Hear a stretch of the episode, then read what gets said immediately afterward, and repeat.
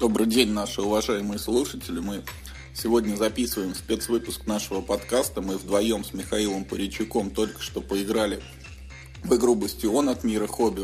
Отыграли три партии подряд. Сначала по а, специальная там начинающая партия для новичков, потом сыграли по полным правилам, и потом даже попробовали добавить там спецприемы от одного из авторов Евгения Никитина. И вот сейчас Миша вкратце расскажет, что у нас получилось.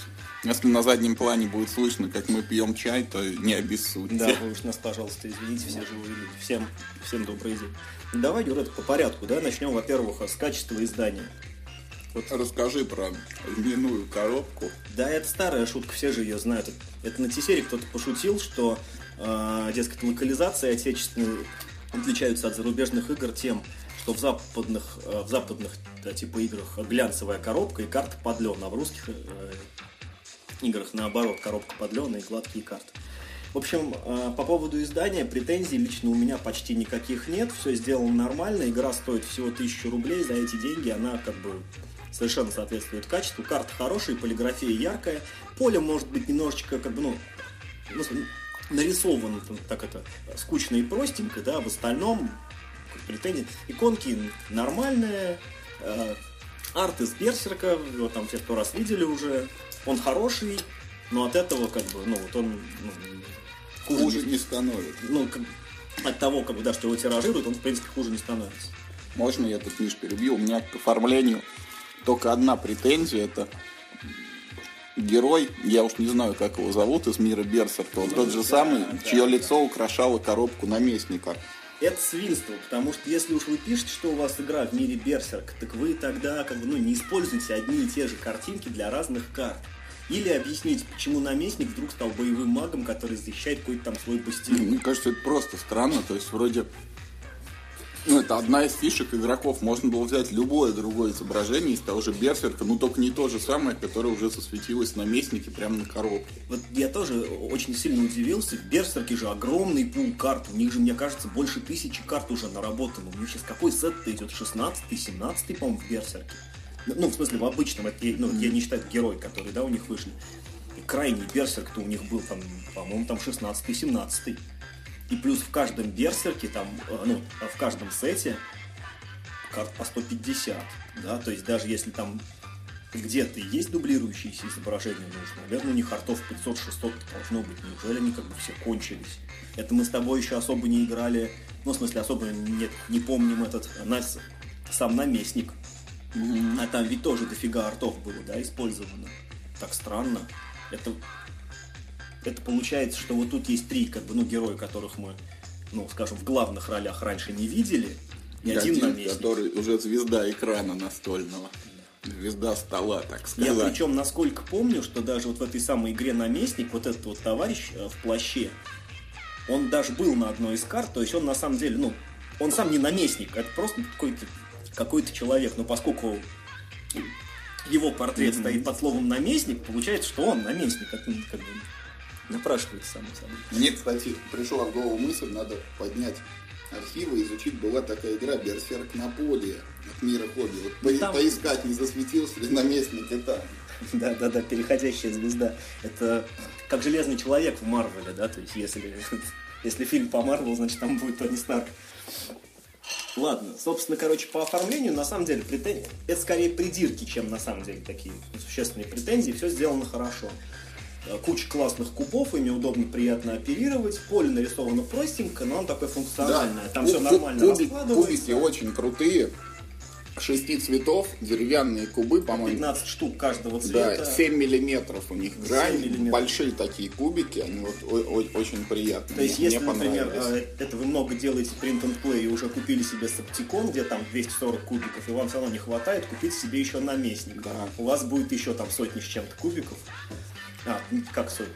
6 на 15, 90, 90. кубиков. Но все равно как бы, да, нет. Хорошего качества, хорошие кубики. Тоже на дороге не валяются.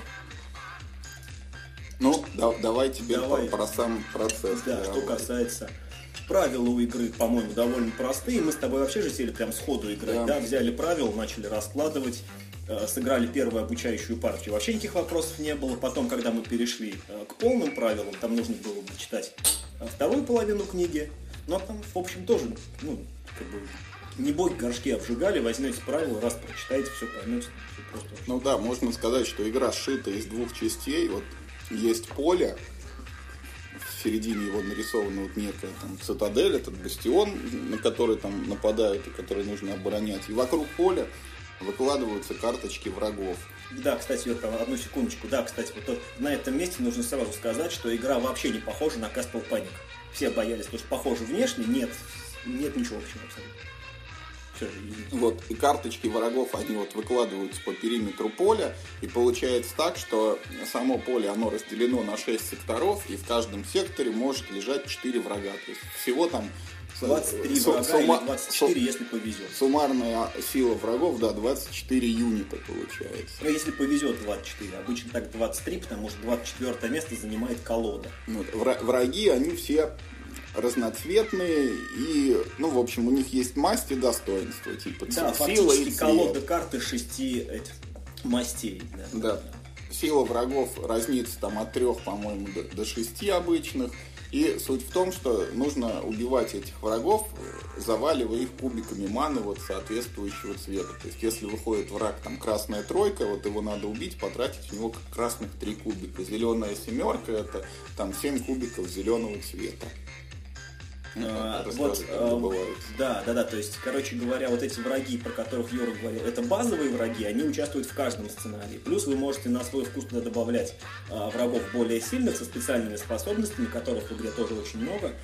Там, по-моему, ну, что-то около десятка, короче, да, разных да, видов да. этих врагов, туда их можно в произвольных совершенно соотношениях добавлять. И в игре есть и система подбора сложности, там по баллам можно себе насчитать силу армии. Есть несколько готовых сценариев, но они отличаются только составом армии. В общем, э, там на самом деле все это довольно разнообразно, и там как бы, ну, куча всего на самом деле в коробке лежит, там в принципе есть где разгуляться. Кубики там добываются э, ну, из такой, скажем так, евро-цепочки, состоящей из трех ступеней ты можешь, э, в общем, потратить одну магию, заткнуть ей, короче, фонтан с магией, да, и получить себе э, три магии. Обменять, короче, один кубик на три других. Да, да, да, на, на, на три других. Когда все фонтаны на одной площади ты, ты короче, своими этими кубиками заткнешь, ты можешь э, поставить один кубик на специальное, короче, место и выдернуть, короче, все пробки, положить их, типа, в себе э, в карман. И если, ну, в общем, и, и, и третий вариант, можно вот с этих со всех, короче, башен тоже снять кубики. Ну, это сейчас довольно запутанно. Да, на слух не очень да, воспринимается, но очень... есть, короче, фонтан, площадь, цитадель. Вот э, в каждом из этих мест можно добывать цветные кубики. То есть заткнул фонтан, э, встал на башню, да, заткнул башню, встал в цитадель и вытащил кубик из на, на поле нарисованы вот эти фонтаны, они разных цветов, ну и, соответственно, вот цвет фонтана определяет, какую ману из него можно черпать. И игра заключается в том, вот весь как бы процесс игры, то, что вот выходят эти разноцветные враги, на поле есть разноцветные фонтаны, а все игроки должны как бы оптимальным способом оббегать вот эти фонтаны на поле, добывая из них ману нужных цветов, и потом подбегать к врагам соответствующего цвета и забрасывать их этой маной. Да, то есть э, и тут нужно сразу затронуть вопрос взаимодействия между игроками. Это чисто кооперативная игра, и ну, взаимодействие в, э, в плане передать другу что-нибудь там, там или взять у него что-нибудь, тут нет вообще. Вы действуете только поодиночке, никакие действия э, вашего партнера не могут затронуть ваши действия. Ну, кроме там пары буквально редких исключений, там есть парочка заклинаний, которые можно кастовать в чужой ход. И, и еще все. вот спецартефактом накопитель можно брать кубики маны у других. Да, да, да, да, да. Ну, в общем, в общем и целом, все взаимодействие заключается в грамотном планировании. Вы советуетесь, ну, да. ты, кто ты убиваешь пойдет, этого да, врага, какой я кубик этого. ты положишь сюда, чтобы я потом его забрал.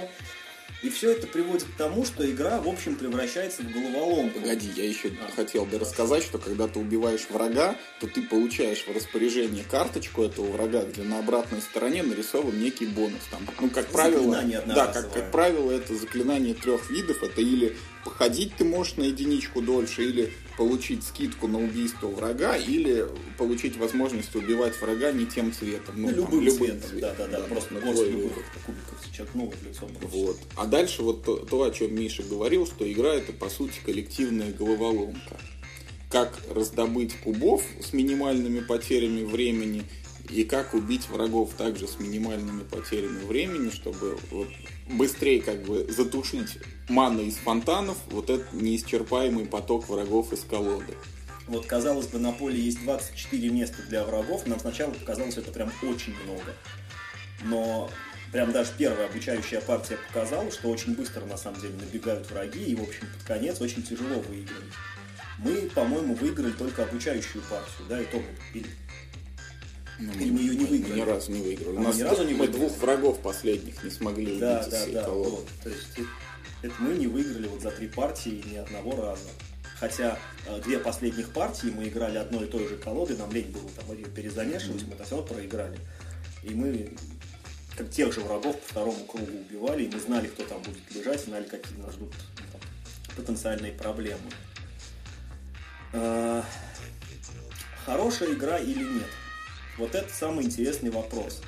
Давайте, Здесь опять же да, Давайте вот с хорошего сначала да, давайте начнем. Вот мне, например, понравилась в игре вот эта система добычи маны. То есть это прям вот такой Центральный механизм эко- очень хороший. экономический движок в поле, что вот можно ману брать отсюда, отсюда, отсюда, когда вот эти вот заткнуты фонтаны можно потом на площади взять, а когда все заткнуты площади, можно взять из цитадели. То есть это вот прикольный такой работающий движок. Да. Он оригинальный, как бы нигде его раньше не было ну, при этом не какой-то там сверхъестественный для понимания, то есть вот Да, у него совершенно четкая внутренняя логика, ты понимаешь, что там есть источники трех уровней, чтобы как бы, ну, высвободить источники нижнего уровня, которых много, нужно заткнуть один, который на, на более высоком уровне. И как бы, ну, это, это делать приходится неизбежно, ты понимаешь, что число ресурсов у тебя ограничено, ты понимаешь, когда они заканчиваются и когда ты сможешь их получить снова, это все хорошо считается, все, в принципе, неплохо работает в игре есть еще вот ну, напряжение, что ли. То есть враги, они вот прям ощутимо такие враги сложные, ты вот чувствуешь, что они прут, вот нет такого, что ты с ними с легкостью расправляешься, то есть вот это как бы хорошо.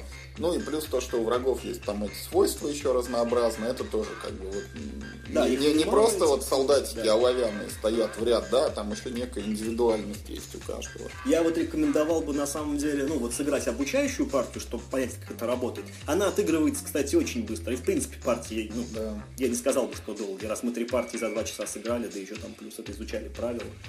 Нет, она довольно быстро играется. Ну так вот, значит, вы сыграете обучающий сценарий, сыграете вот а, самый первый сценарий, вы сразу поймете, от каких врагов чего ждать, потому что там каждого, ну, или почти каждого типа врагов ровно по одной штуке. Это вам даст почувствовать их там сильные и слабые стороны, а дальше просто на свой вкус добавляйте, вот как бы, ну там, что вам интересно. Или даже вообще случайным образом там замешали сколько-то врагов и ну, понеслась. Это, конечно, это, конечно, такой вариант подготовки, он сделает партию непредсказуемой сложности, но зато может быть фактор случайности делает игру более интересной. Э, то есть это тоже на самом деле сильное место игры, а ее очень неплохая вариативность. И плюс вариативность, которую вы как бы ну, контролируете при входе в игру. Она... То есть э, в самой игре вы не будете чувствовать, что у вас там прям вот ну, там каждая игра протекает по-своему, одной и той же колодой врагов, да, у вас будет партия примерно одинаково там, да, проистекать. Ну, то есть сложности будут примерно одни и те же, вы будете преодолевать. Одни и те же, э, так сказать, э, больные моменты, да, будете лечить. Но при входе в игру, опять же, да, вы можете сделать э, то, что там будет вам интересно попробовать э, сыграть. Например, замешать там 5 драконов и больше никого. Это, или, не знаю, там, 5 шаманов, которые блокируют магию одного цвета полностью, и вот попробуешь там каким-то образом убивать. А... Ну, так, ну теперь что? Теперь ну, что, что вот не понравилось? Да, по недостаткам. Из самой игры, там вот вот это поле, которое состоит из шести секторов, вот игра позволяет в каждом секторе, там, в ходе партии, построить как бы два здания каких-то новых, которые помогают бороться с монстрами. Зданий, кстати, всего три вида. Да, зданий очень, очень малое разнообразие, то есть это может быть или дополнительный источник маны, Ну, это, в принципе, как бы хорошо, это такой усиленный сектор получается. Второй вариант, это может быть повышение производительности этих источников маны, что они дают там не 3 кубика, а 4. Дополнительный насос, да, короче. Да, усиленный насос, но он работает выше. Только, только на один цвет, поэтому как бы... И на один сектор. Да, и, ну не, не всегда это играет. И третье это пушка одного, ну какого-то цвета, которая как бы стреляет вот по врагам этого цвета, и у них сила уменьшается на единичку. Это нам показалось самое вообще плохое здание, потому что так как враги выходят случайно, ты вот можешь построить зеленую пушку, а в этом секторе не будет зеленых врагов. Никогда. Более того, э, ближе к концу игры враги начинают двигаться, и, и даже когда враг приходит зеленого цвета, вот в сектор с зеленой пушкой, он, он оттуда, в общем, на другой ход, в принципе, и уходит да, практически если ты не всегда. успел его подстрелить сразу же, то как бы все, он убежал, и пушка это не работает. Поэтому, да, с, как, с пушками. Хотелось бы, да, как Плюс, еще, чтобы эти пушки несчастные построить, там тебе нужно выполнить как бы задание, убить врага определенного цвета. Это тоже вот, ну, не всегда легко сделать, потому что там могут эти враги не выходить вначале, могут они выходить, но очень сильные. Там Короче, может получиться бывает, так, что один и тот же цвет нужен нескольким игрокам сразу. То есть ты вот вроде достаточно сложно выполнить это задание и какая-то вот отдача не очень. Не очень, да, отдача с него. Что еще мне, ну вот из таких из явных недочетов игры, мне очень бы хотелось э, большего разнообразия магии. Потому что в этой игре, э, ну, так как, собственно, магию ты получаешь, убивая врагов. Да, да, награда за врагов. Да. Э, вот, например, на всех там тройках будет одно и то же заклинание. Там, на всех четверках будет другое, но тоже одно и то же. И вот на всех драконах будет одно и то же заклинание. Да, по, по сути, так как вот все время в игре участвуют там, неважно, как вы модифицируете колоду, там издатели рекомендуют одних и тех же монстров всегда держать. Не рекомендуют, а обязательно. Вот, эти монстры, они дают три заклинания. Это дополнительный ход, просто переместиться можно на клеточку дальше. Это Fireball с силой 1 и Fireball с силой 2. Это считается... Условно Джокер. Да, условно вот две маны, там или одна мана любого цвета, которые можно стрельнуть в любого монстра. И более того, как бы в игре часто происходит так, что ты вот убиваешь этим Джокером монстра, и такого же Джокера получаешь в награду. То есть общая ситуация, она ну, не сильно меняется. Но я как бы не вижу плохого. Здесь э, вот да, то, что львиную долю игры ты проходишь условно э, с тремя заклинаниями, с одними и теми же. Они будут тебе все время в руку приходить, других заклинаний а, очень мало. Еще. А, да, да, алхимия есть еще как бы, один вид, когда ты просто можешь любыми кубами любого врага бить. Но в любом случае, вот эти вот а, три типа заклинаний, ты с ними будешь ходить большую часть игры, ну, потому что если, например, вот вы возьмете первый сценарий, замешаете врагов, у вас всего на всю колоду вы получите, по-моему, 7 или 8 вообще, ну, ну там, качественно других заклинаний, в принципе. Они достаточно интересные в использовании, но их будет всего 8, они как бы все одноразовые. И поэтому, как бы, ну, вот разнообразие а, могла бы внести колоду вот, вот этих самых ритуалов. Это такие, как бы, ну, как бы более сильные заклинания, которые у тебя э, есть каждый ход, они не сбрасываются, и ты получаешь их за убийство врагов. Э, и вот этих самых ритуалов, их тоже всего пять видов. Это два вида, короче, волшебного стафа. Это амулет, который тебе превращает одну магию в другую. Один кубик заход, кстати, тоже не очень много. Это посох, с помощью которого ты можешь попросить другого игрока дать тебе какой-то один кубик, или наоборот, в общем, неважно. Не, не и вот три типа этих самых зданий, про которые мы с вами уже рассказывали. Поэтому вот в этой вот очень толстой колоде, на самом деле, ритуалов, типов карт всего пять. И они э, все, ну, в общем, такой довольно ну, скажем, Короче, ограниченной полезности. Хочется более разнообразных, более полезных наград за убийство врагов. Сам... Достаточно сложное убийство Да, врагов. самым простым решением, вот как мне видится, это выпустить э, дополнение к этой игре, вот в виде вот этой вот маленькой э, коробочки, вот этой хобби волзовской, там, за 350 рублей, которые продаются, куда вложить просто новую колоду э, с ритуалами чтобы они там были написаны текстом, чтобы там можно было делать какие-то прикольные штуки, которые ну, не ограничиваются иконками в игре. Там, и, и причем механика такова, что там как бы, ну, напрашиваются прямо да, всякие да. такие штуки. Вот, Там вот. даже на вскидку можно придумать несколько новых зданий, несколько новых типов магии. Вот о чем еще Мало хочется сказать, что всего. в игре вот я почувствовал нехватку взаимодействия между игроками. Проверяю, не сдохла батарейка. Значит, а, вот реально, как бы, когда вот игроки ходят, да, вот э, все взаимодействие, как Миша уже говорил, сводится к тому, что мы делим врагов. Вот ты бьешь этого, а я бью этого. А хочется очень, чтобы те друзья еще помогали их убивать. Вот мы обратились уже в интернете, нашли неофициальные правила от одного из разработчиков Евгения Никитина, которые позволяют, например, те же самые фаерболы использовать вот для помощи э, товарищу, если вы рядом с ним стоите, и вот друг ваш бьет монстр, вы можете ему подкинуть этот фаербол. Вот это просто, ну, оно реально напрашивается, мне кажется. Да вообще, честно говоря, вот почему в этой игре не разрешить обменяться картами заклинаний? Да. Это же довольно естественно. То есть это не противоречит логике игры, потому что, ну, судя по всему, эти, эти заклинания являются собой некие свитки, наверное, заклинаниями, да, ну вот если это Плюс они все равно как бы общие, мы же все вместе играем. Да, почему нельзя просто передать. Ну, хотя бы одну карту заход можно было бы передать, если вы находитесь в одной клетке. Да. Это настолько бы здорово помогло. Надо, на самом деле, этот хоумру просто попробовать. Он, он, он вполне может быть рабочим. А, от, отсюда просятся вот эти здания, про которые Мишка тоже говорил. Я не знаю, вот условная катапульта, которая позволяет бить монстров не только в том секторе, где ты, но и там в двух соседних. Но Это сосед. какая-нибудь двойная пушка, что если вы стоите там вдвоем, то у монстров там минус один или может быть минус два к силе. Там, ну вот что-то такое, что вот не знаю.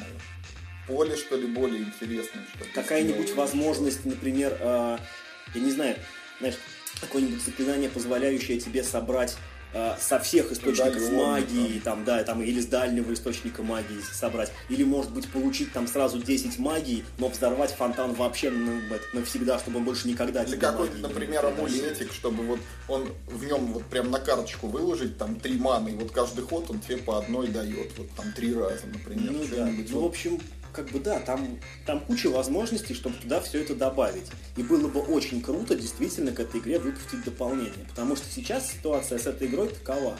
Вот сейчас перед нами чистая головоломка. Здесь нет ощущения осады абсолютно, потому что враги топчутся вокруг забора, и игра заканчивается проигрышем игроков, как только первый несчастный враг проломился через ворота. Это может быть там какой-нибудь сраный разведчик, там, у которого сила 3, и все, и мы проиграли. Ворота пали, как бы все. Ну, что, что ворота пали?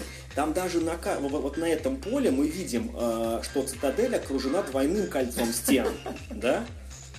И получается, что враги прорвали только первое кольцо сам замок еще защищен второй стеной. Почему не дать бой этим самым э, врагам э, в замке? Там ведь даже есть места под карты. Пускай враги заходят прям в замок, рушат здания, которые ты, ты, ты успел там построить, блокируют там эти штуки, но чтобы можно Кстати, было драться да, можно дальше. Было, чтобы типа построенное здание, оно заодно как и слот лишний для врага. Конечно, конечно, чтобы, чтобы можно было прям драться вот, до последнего, до последнего кирпича в этом чертовом замке вот то, о чем Мишка говорит, я тоже ощутил. Игра очень такая механистично головоломная, потому что, ну как сказать, вот действительно, она не захватывает. Ты вот у меня ощущение осталось такое, что мы, мы вот постоянно меняем кубики одного цвета на кубики другого цвета и сливаем их дальше во врагов.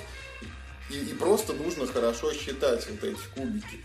я, честно говоря, вот, ну, тот же самый упрек, вот я говорил, когда играл в Андор, да, это тоже приключенческая игра, где нужно убивать монстров, и она тоже попахивает бухгалтерией, потому что там нужно делать такие расчеты. Но вот в Бастионе мне кажется, что действительно, ну, есть возможность как-то приукрасить, что ли, разнообразить его. А, а, а пока вот для меня это очень механистично. И, и еще вот один из таких от меня минусов субъективных. Игра вот вся партия, она разворачивается линейно. Вот все время выбегают эти монстры и так далее. Единственный как бы твист такой сюжетный, это когда монстры вот выкладываются в полный круг вокруг поля, они потом начинают в обратную сторону перемещаться. А вот мне бы хотелось, я мысленно сравниваю эту игру с пандемией, вот в пандемии я вижу внутреннее развитие. Там есть вот непредсказуемые эффекты этих карт эпидемии, там растет э, уровень угрозы, когда у тебя каждый ход там потом больше и больше городов заболевают. Там как бы по нарастающие какие-то внутренние события развиваются. А тут линейно, тут враги примерно одни и те же. Нет такого, что, например, в конце вылазит финальный босс или какие-то промежуточные. Но они бывают, но они случайно как бы выходят и разово. Потом сами герои, вот по моим ощущениям, они ну, как бы не прокачиваются. Вот ты какой был хреновенький в первый ход, такой ты и в конце игры точно такой же. Ну, иногда там фаерболы тебе могут выпустить или какие-то преобразователи, но они тебя качественно не усиляют. Вот, вот эта вот идея, которая сейчас во многих играх существует, когда вот враги, они состоят там из нескольких мини-колод, да, и они складываются в большую колоду, что вначале выходят, например, слабенькие, потом посильнее, потом более сильные. Вот. Ну, самый яркий пример это Thunderstone. Да, у тебя враги трех уровней выходят по очереди. Вот что-то вот такого просится. Это как бы в этой игре тоже можно организовать с помощью хоумрула, да, но как ну, хоумрул это все-таки хоумрул, а мы говорим про тот продукт, который получаем из коробки. Вот мне эта игра тоже кажется совершенно чистой головоломкой. Но я хочу сказать, что это хорошая головоломка. Она интересная. Ней э, действительно нужно э, думать над тем, что ты делаешь. В ней нужно очень тщательно просчитывать ходы. И вот здесь вы либо любите заниматься подобным подсчетом, либо вы этого делать не любите. И вам, ну вот как, ну, вот как Юрий, да, вот вам больше важен какой-то фан от игры. Фана в этой игре вот э, как бы нет. Это чисто такой коллективный э, пассианс. И вообще, кстати, э, фактически в эту игру, вот сколько бы человек за столом не сидело, в нее будет играть один коллективный разум. Все будут думать над ходами всех, и ну, как бы делать ход против воли коллективного разума попросту неразумно. Отсюда же может вылезти альфа-игрок, отсюда же может вылезти там, ну вот, э, все проблемы этих э, сказать, кооперативок, они здесь точно так же все могут быть. Просто чтобы вот было понятно, вот игра должна идти так, вот разложили первый ход, и сразу начинаем считать, что вот у нас лежит желтый монстр, поэтому мне надо вот первый ход пойти сюда, взять три желтых кубика, второй ход пойти сюда, взять три желтых кубика. Да, при этом закрыть желтый фонтан красным кубиком, да. чтобы когда его перезарядил, я, я я взял его себе и убил там красного монстра с помощью него. Вот, а потом с этими шестью желтыми кубиками вот дойти таки до монстра, его убить, и тогда я смогу сыграть свой желтый артефакт. Вот, если вы не будете рассуждать подобным образом, у вас будет складываться впечатление, что вы делаете какие-то хаотичные ходы, там берете ману то одного цвета, то другого цвета, там выпадают какие-то все новые и новые монстры, иногда вы их случайно убиваете, если у вас накапливается там кубики в нужном количестве, и все. Вот, вот как бы суть игры. Но повторюсь, мне игра вообще понравилась. Мы сыграли три партии, я с удовольствием сыграю еще. Я попробую другие составы колод и э, другие там уровни сложности. Можно попробовать там поле. Э, да, там, кстати, там еще поле двухстороннее. Да, да, там можно играть на более простом поле, на более сложном поле.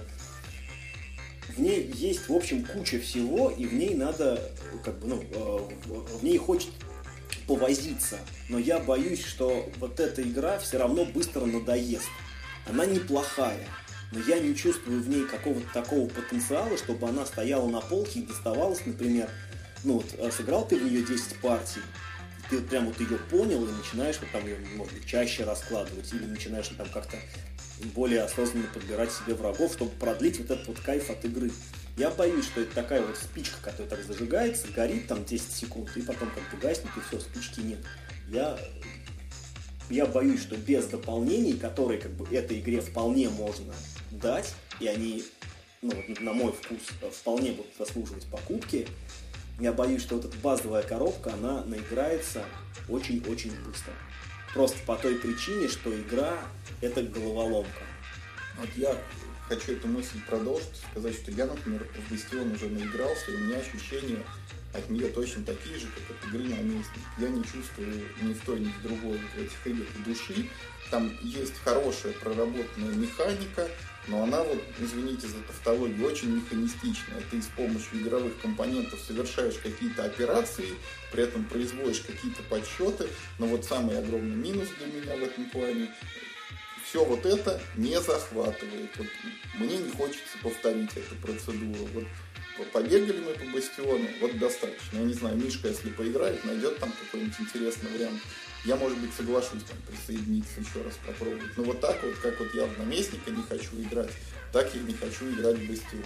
Это проблема вот евроигр старой школы, которые заключались в том, что ты обмениваешь овец на шелк, а шелк на победные очки, и кто придумал лучше, тот да. победил.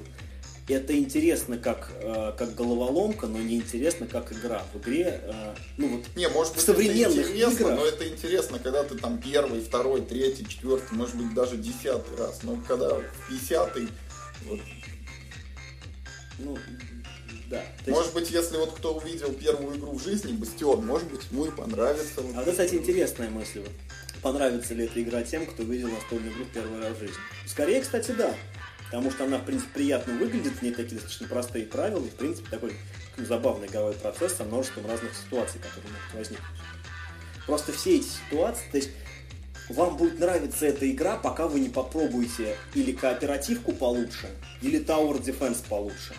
Они есть. Мы очень долго вот думали с Юрой, э, как ну, какие претензии вот есть к Бастиону, которых нельзя было бы предъявить к базовой э, коробке с пандемией. Ну, не считая качества исполнения, ну, а- оно у пандемии все-таки немножечко повыше, не на голову, но немножечко повыше. Ну, там, карта поприятнее, поле там какой-то такой м, чуть более качественный, арт какой-то более интересный. Ну, не, не более того. Еще у меня там фи- фишки деревянные, кегли. Они Вот уже пластмассовые же, они, они раньше были деревянные, давно уже пластмассовые сделали, так что. Вот. И в принципе, вот, ну вот если так, да, судить, ничего такого вот нету, да, то есть нет никакой такой претензии, которую можно было бы э, к Бастиону предъявить, которую нельзя было бы э, к базовой пандемии предъявить. Но проблема в том, что в базовую пандемию сейчас, мне кажется, никто уже не играет. Все играют в нее с дополнениями. Даже на русском языке уже есть дополнения на грани, которые вносят хотя бы роли. То есть, даже если, ну, вот как я, использую из него только роли и карточки таких вот мутировавших вирусов, а, она как бы ну, очень разнообразно становится. Вот, вот Бастиону нужно свое дополнение на грани. Не, Тогда я хочу оно вот будет не согласиться, потому что пандемия, как я уже говорил, там даже в базе есть вот эти вот карточки заражения, которые непредсказуемо выскакивают. Здесь есть Там карточки, растет здесь есть карточки мини-боссов. Здесь дополняется трек монстров. Они очень похожи. Две эти игры действительно, как ни странно, очень похожи по ощущению. По механике не похожи, а по ощущению да, потому что вот э, как ты в пандемии набираешь карточки одного цвета, э, чтобы придумать лекарство, тут ты набираешь кубики одного цвета, чтобы там победить, побеждать монстров. Да, в пандемии просто ты как бы, ну, э, большими способами можешь использовать свои карточки. Ты можешь там, в случае перемещаться, там, в случае лаборатории, здесь Боль- нет. Больше разнообразия. Поэтому Ну, что Финальная оценка, да, Ну, наверное? Ну, четверка из пяти. Да, как твердая четыре. Твердая хорошо. Твердая, У хорошая. игры есть потенциал. Ну, Вот. Ее, так и хочется сказать, можно было бы допилить. Да, да, вот э, честно говоря, нет, не то, что ее можно было бы допилить, это хорошая база, на которую просто напрашивается какое-то дополнение. Да, маленькое, да, маленькое да. дополнение, вносящее только одно. Просто- разнообразие. Просто новые карты. Просто разнообразие, какой-то фан, чтобы в этой игре немножечко поубавить математики и немножечко прибавить ощущение осады и сопричастности к чему-то такому эпическому. Да, чтобы хоть раз вот за всю игру я мог Кстати, фаерболом. Кстати, кстати, да, смотри, у нас осада замка. Где, где... Катапульты. Нет, катапульты у них должны быть с той стороны, а мы сидим в А, ну, Где так. все стражники? Почему там бегают два мага и, Да. всех убивают? Да. Где там какое-нибудь ополчение, какие-нибудь там смола со стен или что-нибудь еще? Вот, вот эти элементы в каком-то виде, они необходимы даже для поддержания просто игровой атмосферы. А без них она смотрится странно. Мы бегаем, получается, вдвоем по пустому замку, э, с ведрами, можно Ка- так сказать. ка- Которые покинули фон- даже его жители и почему-то защищаем его от монстров. Да, да, да. Причем почему-то, как только там какой-нибудь первый там жалкий скелетик заходит в ворот, мы такие, а, все, мы проиграли, все, уходим. Это, это очень странно. Еще, кстати, я только что заметил, что вот э, э, замок на картинке не похож на замок, который мы защищаем, потому что мы защищаем э, замок с двойным кольцом стен, а тут его нет, и вообще он где-то во льдах, а мы защищаем в такой довольно-таки зеленой местности. Там, там деревья и деревни и всякие вокруг Замки на обложке все-таки из замка стреляют там в ответ, Да, ки- фейерверками какими-то. Радуются появлению дракона. Ну что сказать, берите на свой страх и риск. Я считаю, что за тысячу рублей это вполне нормальный продукт. но может быть игра только на четвертом я не могу давать берите, я не знаю, сколько стоит пандемия, но я лучше добавил, и два бастиона я бы сменял на одну пандемию, как вот старый друг, лучше новых двух. Возможно, да, возможно. Но бастион лучше эволюции, который тоже стоит тысячу рублей. Нет, эволюция да. лучше бастиона. Ничего подобного, ничего подобного. Ладно, всего доброго. Ладно, до свидания. Сколько мы там?